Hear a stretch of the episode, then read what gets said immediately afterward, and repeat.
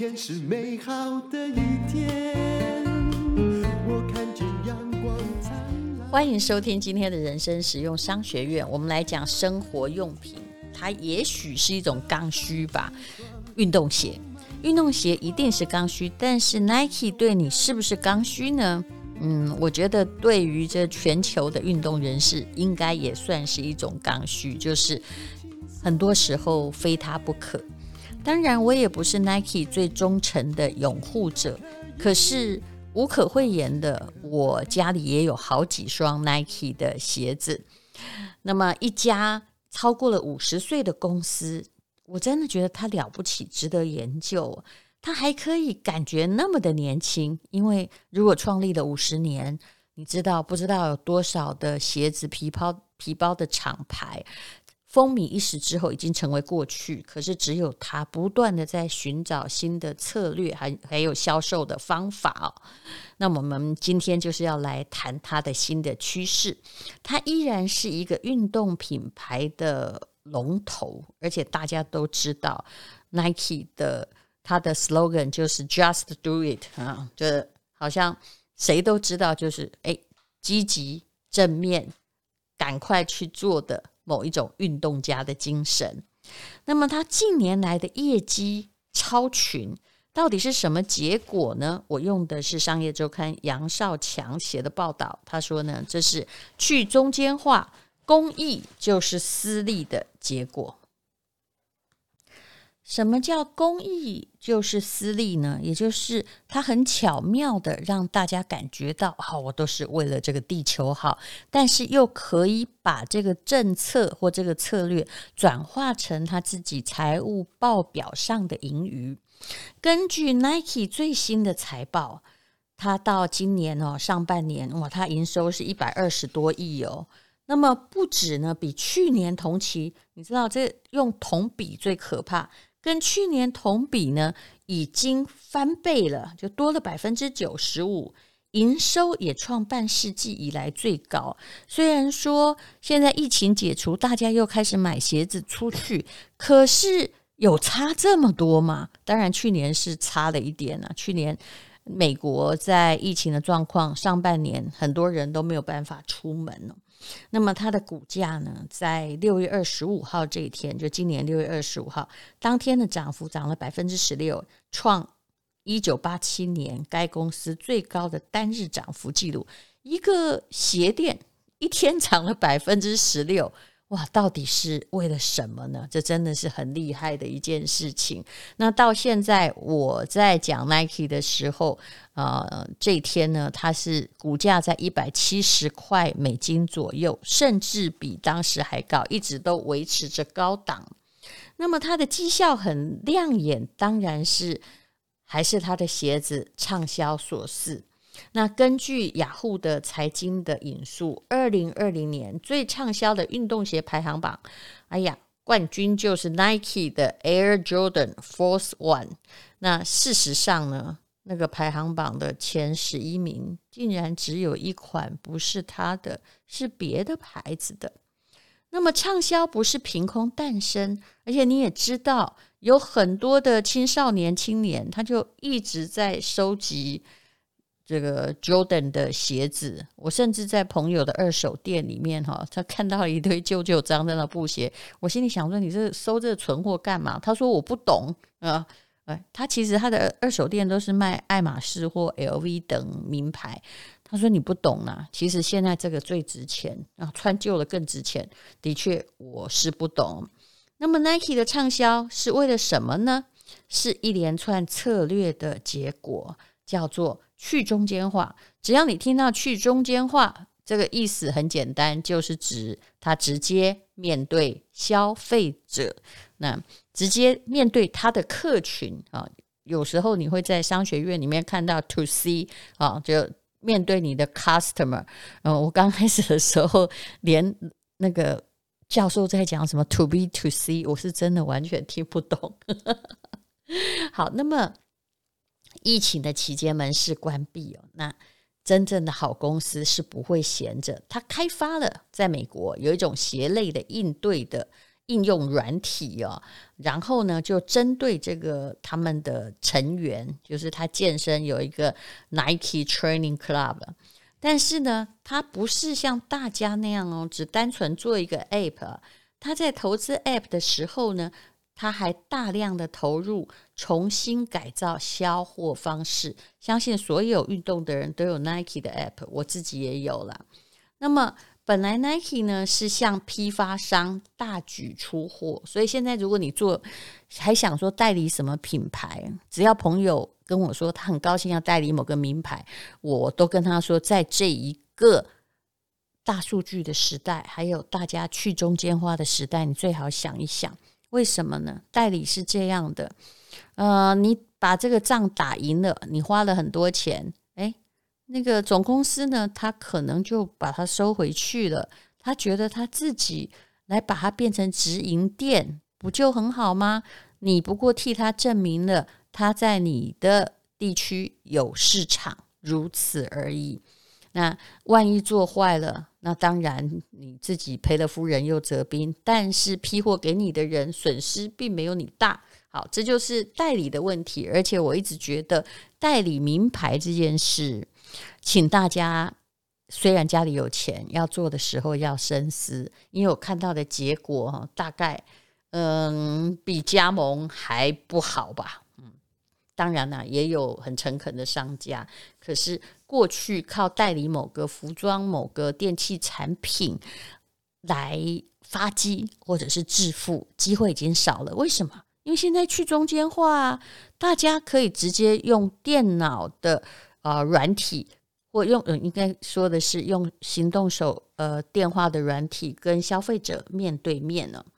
那么 Nike 它在疫情的时候，它在发展什么呢？他以前是仰赖批发业务嘛。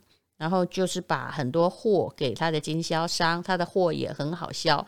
可是现在呢，他想要建立的就是把这些经销商去掉，然后变成了一对一服务消费者的模式。我相信这是很多的刚需品的模式，也就是为消费者打造他需要的东西啊，而且可能不是透过人啊，他透过了很多 AI 的技术还有数据。那其实呢，五十五年前，Nike 雇佣的第一个全职员工，已经五十五年了。哎，Nike 跟我差不多时候出生嘛，他的第一个全职员工叫 Johnson，听说他就是一个很厉害的员工，他的工作就是保存每个顾客的卡片档案，包括鞋码啊，并对顾客的问题给予建议，帮他选一双好鞋。可是，在那个时候，我相信 Johnson 先生他是。用笔把很多东西记录下来，像在记名片这样。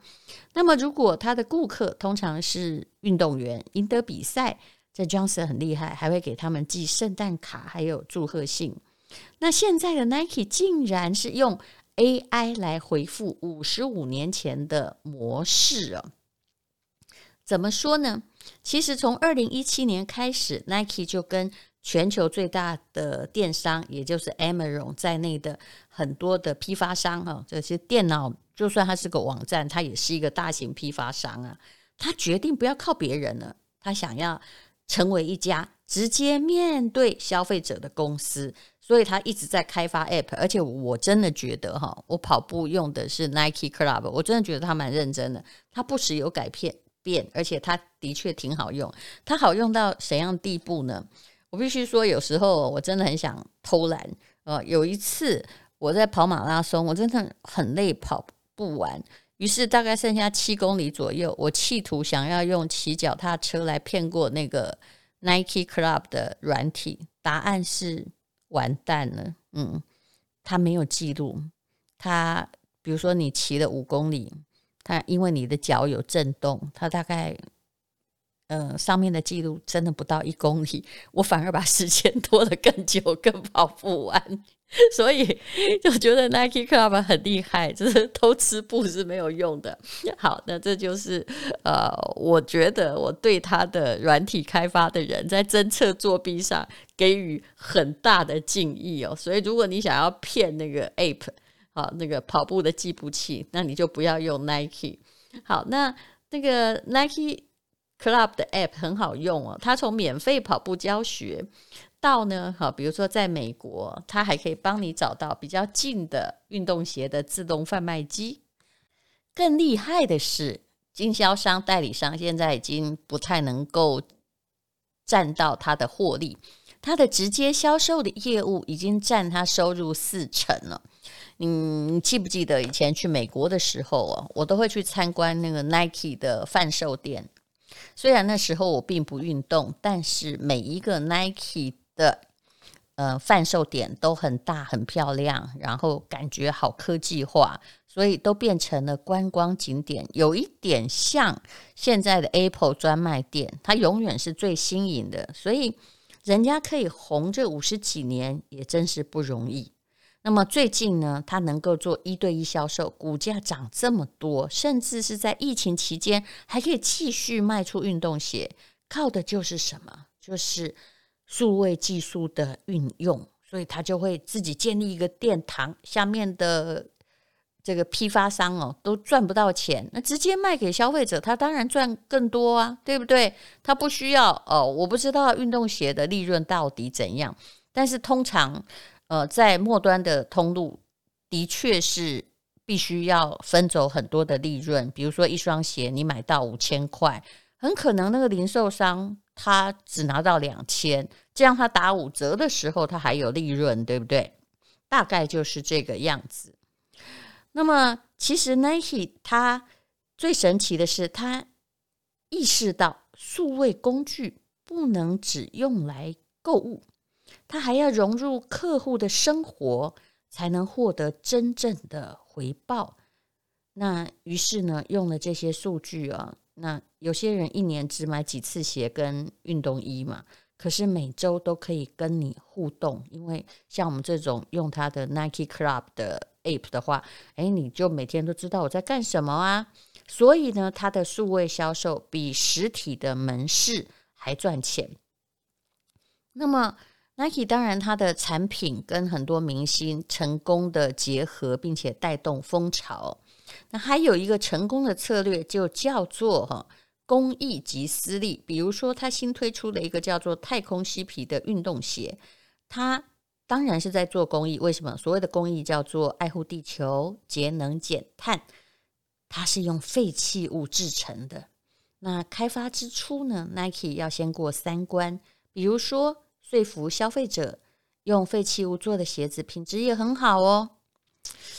这件事我其实略有微词，因为我常常把一些鞋子哈五六年而突然发现再拿出来穿，结果在半途腐化掉，因为它是再生的材质。可是当然这样对地球是比较好的，免得那个塑胶永远都溶不掉。好，那对于制造商呢，确保使用废料为原料。你要说服制造商，这样也可以生产出够好的鞋子啊，也就是他要说服自己的上游。那对股东而言呢，他的经营者也必须说服他们说，这个标榜节能减碳的鞋可以赚到钱。了不起的是，听起来很难，但是三个目标后来一一达成。Nike 呢，研发这个鞋子。所用的低碳创新技术，从材料的选择、生产的方法和包装，那都成为 Nike 内部广泛运用的方式。所以呢，他做了一款史上最低碳的运动鞋，而且还创造出一套获利模式，就大家跟我一起保护地球，而我真的能够获益。所以把环保运动鞋转化为生财工具。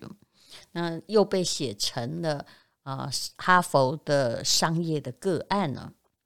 当然呢，虽然表现很亮眼，可是 Nike 也不是毫无争议。比如说呢，呃，他最近跟卷入性侵案的巴西足球的巨星哈、内马尔就是解除代言约啊，而美国的体操女明星拜尔斯，就是本来世界排名第一的那位，也从 Nike 跳槽到 Gap。那不过呢，说真的。损失这些大明星，还是会有别的大明星。那他最近呢？哦，虽然他一直在做公益，也曾经被指控歧视女运动员，因为只要女运动员一怀孕，一生产就被 Nike 砍掉赞助，哇，这真的是蛮不应该的。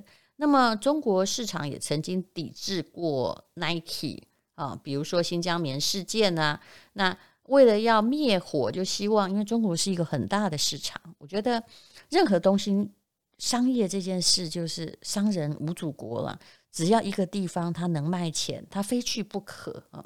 那么后来他的执行长呢，就在这个两个月前吧，他就说 Nike 是属于中国的，结果又引起了美国非常不满，美国人又在骂他。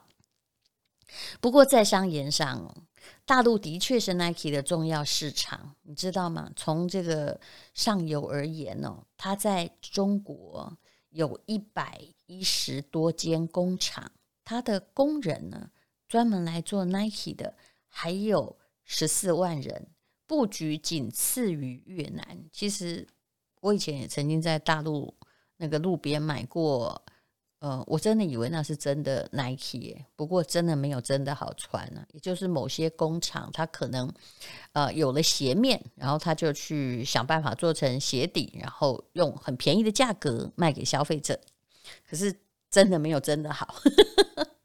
好，那么呃，其实 Nike 虽然在越南最多，它的工厂最多。供应链主要现在已经转到越南去了，可是因为越南受累于灾情啊，越南控灾情也控得很严。最近，呃，前不久他又整个封城了，尤其在胡志明市哦。那么，呃，如果在大陆的生产在出包，大陆现在生产供应链是 OK 的，那 Nike 也难以幸免呢。那么，而且呢？他在大陆的未来的确是充满挑战。为什么？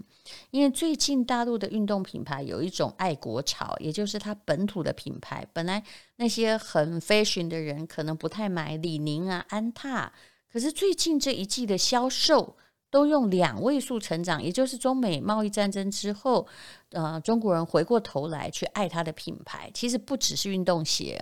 我最近因为呃，听了我朋友的演讲，就是有一位真的创业者，他来讲那个他们的呃，到美国去上市的一个叫做呃维诺纳的保养品，因为它是针对敏感肌肤，我非常认真，其实它真的不便宜，我还很认真的请 大陆的同学帮我买来，然后寄到台湾来。哎，我用一用，真的觉得还不错。对不起，这真的不是广告哦。那所以他们就创造了很多，就是本来哎大家不用国货，可是现在大家都觉得我们国货也很不错。其实每一个国家都一样，嗯、你人民喜欢用自己的东西，才代表你真正的进入一个商业文明。当时日本也是一样啊。你看，我们以前喜欢舶来品，对不对？自己做的就便宜。可是现在我们也不一样，我们也是以 Made in Taiwan，还觉得自己蛮荣耀。那日本人到现在日货都还比舶来品贵，这也是事实。即使是同样的东西，好，那无论如何呢，的确在大陆 Nike 遇到了挑战，可是。看这两个月的股价，其实一直都在一百六、一百七左右徘徊。你可以发现，哎，这个高档的徘徊表示 Nike 还进展得非常好。其实任何一个东西要持续五十年都不容易。它首先要有什么？就是它的产品要很有创新力，然后呢，又能够带动潮流，然后又能够保护地球。哇，说到这么感人，我都差点觉得。明天应该再去买两双 Nike 的球鞋了。好，这就是 Nike。那请大家一定要了解一件事情：你即使在买鞋子，这也是一个商业行为。那去了解你穿的鞋子背后那家公司是怎么运营的，其实。